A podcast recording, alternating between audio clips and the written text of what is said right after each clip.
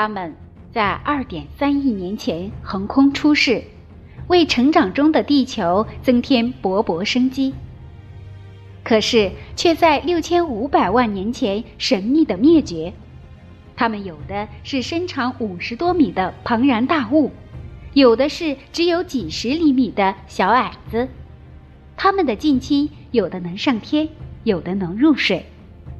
它们有的是温文尔雅的绅士，有的是冷酷嗜血的杀手，有的是爱子如命，有的却对孩子不管不顾。他们频繁出现于电影、电视中，更是科幻片的宠儿。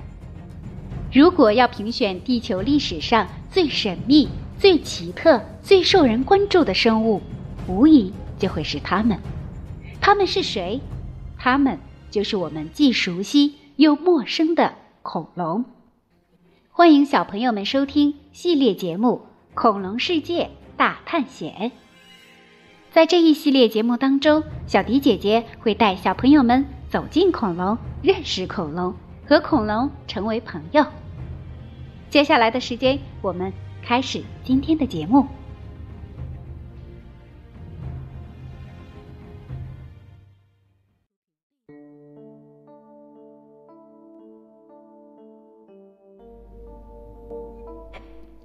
恐龙世界大探险之霸王龙。霸王龙这个名字应该是小朋友们最熟悉的恐龙了。今天，小迪姐姐就带大家来详细的认识一下霸王龙。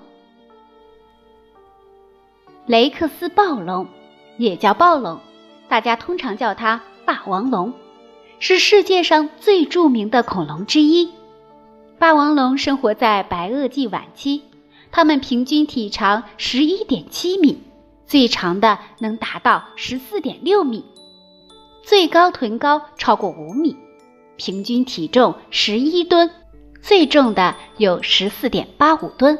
如果假设我们小朋友的重量是一百斤的话，一个恐龙就要相当于二百多个小朋友的重量。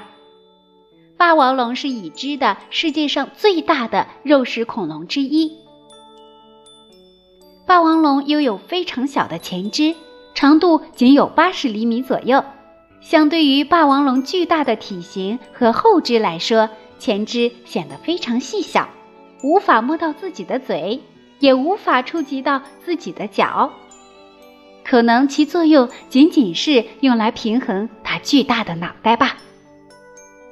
霸王龙的巨大头部长了张巨大的嘴，它的牙齿和香蕉一样大，而且咬合力惊人。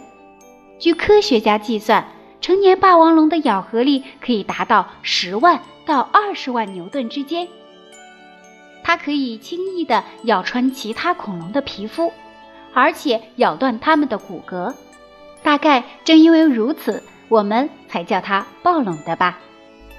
为什么霸王龙从一开始就让我们如此着迷呢？而且成了我们喜爱恐龙文化的一部分？我们可以回到霸王龙被发现的二十世纪初期去一探究竟。霸王龙虽然以王之名，但实际上是我们将它选择了王。早在古生物学家们真正认识霸王龙之前，就已经发现它留下的踪迹。十九世纪末，西方国家的探险队们就不断带回孤立的牙齿和骨头。而这些后来都被证明是霸王龙的遗骨。那时候，人们对于恐龙的探索还只是初期阶段，人们所知的只有几种恐龙。每一个新发现不仅能揭示一个新物种，还有发现一整个科的潜力。从这些散乱的牙齿和骨头里，仿佛能依稀看到凶猛动物的痕迹。真正的爆发终于到来了。一九零零年、一九零二年，著名的化石猎人巴纳姆·布朗挖掘出霸王龙的两具化石骨骼，终于揭示出这一庞然大物的真正风采。随后，古生物学家亨利·费尔菲尔德·奥斯本在一九零五年给予他们正式的描述。霸王龙发现的时候，比已发现的任何其他肉食性恐龙都要大得多。此外，与其他猎食性恐龙以及其他大多数恐龙出土的骨骼相比，两头霸王龙的骨骼保留的相对完整。自奥斯本将霸王龙推向公众以来，已经过了一个多世纪，人们认识中的霸王龙一直在不断改变。关于这个物种的新观点，构建出一套关于霸王龙的不同描述，从拖沓着尾巴、懒惰生物。到覆盖着绒毛、精力旺盛的超级捕食者，还有就是《侏罗纪世界二》里的霸王龙，按照一九九三年的标准来看是准确的，但依旧需要一些更新升级。这也说明我们对这些古老化石的看法也会随着时代不断的更新而升级。但是即使这么多年过去了，研究霸王龙的人们依然难以抗拒霸王龙的吸引力。有的人就说，从三岁开始，霸王龙就是我最喜欢的恐龙，一直到现在也没改变。想想看吧，在壮丽生态中的巨大捕食者，在大火与黑暗中泯灭，谁会不喜欢呢？好了，小朋友们，这就是小迪姐姐这次为大家介绍的霸王龙的相关知识了。